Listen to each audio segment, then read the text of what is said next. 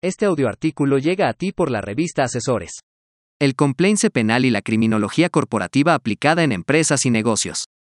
Por Rubén Darío Merchant Ubaldo. Es una falacia responsabilizar a una empresa en materia penal, aseveraban hace un par de años muchos profesionistas en distintos países de Latinoamérica, pero sobre todo, se vociferaba aún más en el gremio de la abogacía, e inclusive, en algunos escenarios se citaba con exageración, que era imposible ingresar a una persona jurídica colectiva a la cárcel, por supuesto, que lo anterior dio motivo a múltiples foros para cuestionar el tema y que tuvo su origen en el mundo anglosajón.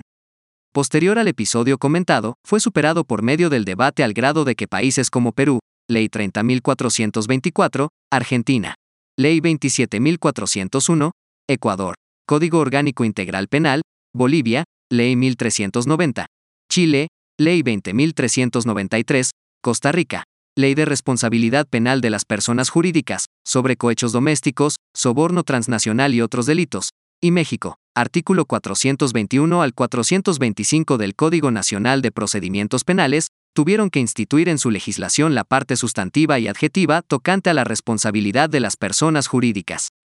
Aclarando que ninguno de los ordenamientos jurídicos mencionados señala la responsabilidad de las instituciones del Estado, ya que están exentas acorde a su naturaleza jurídica. De igual manera, España en el año 2010 implementó la responsabilidad penal de las personas jurídicas en su artículo 31 bis del Código Penal. Además, ya hay precedentes de un listado de sentencias del Tribunal Supremo en materia de responsabilidad de las personas jurídicas. Lo anterior, independientemente de la responsabilidad penal, en que puedan incurrir los directivos o socios de la organización referente a las consecuencias de la responsabilidad criminal de las personas morales, con o sin personalidad jurídica propia y dependiendo del país o legislación de que se trate, pueden ser diversas, tales como una multa, el decomiso de los instrumentos, objetos o productos del delito, la publicación de la sentencia, la disolución y suspensión de sus actividades, clausura de sus locales o establecimientos, la prohibición de realizar actividades en el futuro, la inhabilitación temporal en la suspensión de derechos, para participar de manera directa o por interpósita persona en procedimientos de contratación del sector público, la intervención judicial para salvaguardar los derechos de los trabajadores o de los acreedores y la amonestación pública. Aunado a ello, la autoridad debe tomar en consideración la magnitud de la inobservancia del debido control en su organización y la exigibilidad de conducirse conforme a la norma, el monto de dinero involucrado en la comisión del hecho delictivo, la naturaleza jurídica y el volumen de negocios anuales de la persona moral, el puesto que ocupaban en la estructura de la persona jurídica, la persona o las personas físicas involucradas en la comisión del delito, el grado de sujeción y cumplimiento de las disposiciones legales y reglamentarias, el interés público de las consecuencias sociales y económicas, o bien, los daños que pudiera causar a la sociedad y la imposición de la pena. Lo cierto es que, en caso de que alguna persona jurídica o sus directivos se encuentren sujetos a un proceso penal, es necesario invocar algunas eximentes o atenuantes. Por ejemplo, que la organización cuente con una política de integridad que contenga un manual de organización, un código de conducta, sistemas adecuados de control, vigilancia y auditoría, sistemas idóneos de denuncia, sistemas y procesos adecuados de entrenamiento o capacitación, políticas de recursos humanos, amén de los mecanismos que aseguren en todo momento la transparencia y la publicidad de sus intereses. Lo anterior se puede lograr con la asesoría de un experto denominado Compliance Officer, el cual aplica un plan de acción compliance dentro de la organización, ya sea empresa o negocio, aunque también se puede implementar en asociaciones sin fines de lucro, ello a través de un diagnóstico interno y externo, la identificación y prevención de riesgos, la resolución de problemática, un informe de resultados, la expedición de una certificación compliance y finalmente, la evaluación. Resalto que activar un programa de cumplimiento también es por razones económicas, pues evita multas y sanciones pecuniarias e incrementa la confianza con los inversionistas. Por otro lado, el oficial de cumplimiento identifica y previene los riesgos de incumplimiento a los que se enfrenta la empresa, monitorea la efectividad de los procedimientos implementados, asesora a los trabajadores de la empresa para llevar a cabo su labor dentro de la normatividad y estándares exigibles, realiza investigaciones y atiende denuncias por conductas delictivas, se encarga de la protección de las víctimas para evitar daños, informa los resultados a los directivos de la empresa como el presidente, director general y o consejo de administración, resaltando que debe tener plena autonomía dentro de la organización. En otro orden de ideas, la figura del compliance representa un conjunto de procedimientos y buenas prácticas adoptadas por las organizaciones para identificar y clasificar los riesgos operativos y legales a los que se enfrentan, así como establecer mecanismos internos de prevención, gestión, control y reacción frente a los mismos. World Compliance Association. De hecho, no solo abarca aspectos normativos, sino también estándares éticos y políticas internas empresariales, ayudando a evitar una responsabilidad jurídica de distinta índole.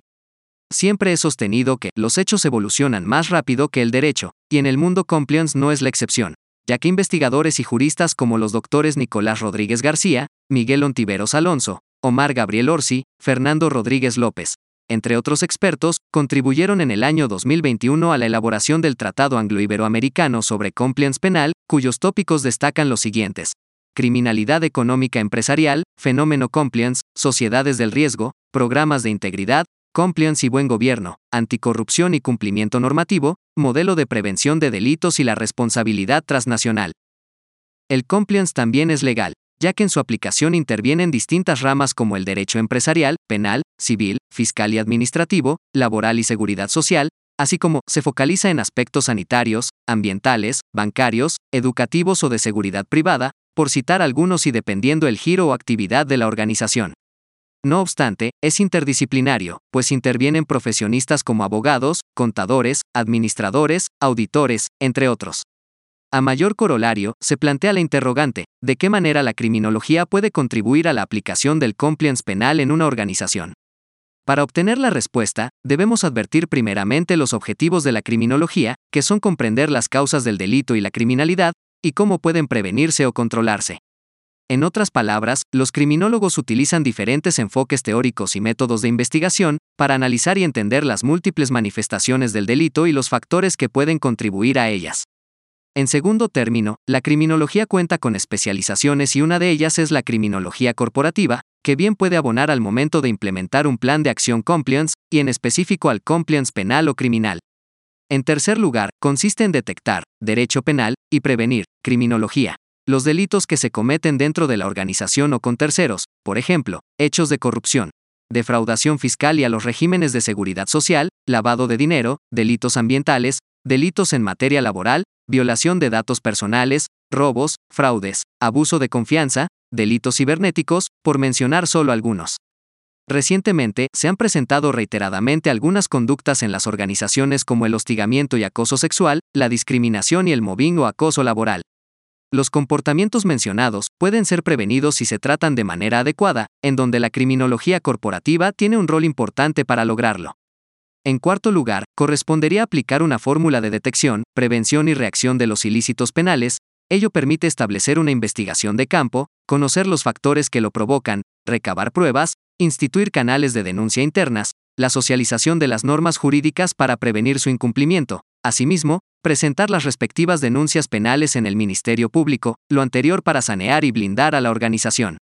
De allí que, para tales fines, el Compliance Officer puede apoyarse en el criminólogo corporativo para desarrollar estrategias de prevención y seguridad, así como la perfilación de conductas hostiles que amenacen a las personas, los procesos y el patrimonio que integra a la empresa o negocio.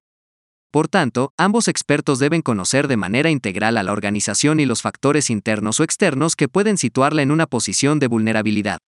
En suma, resulta dable que, dentro de las innumerables funciones del oficial de cumplimiento, utilice a expertos en derecho penal y criminología corporativa cuando se trate de delitos y cómo prevenirlos.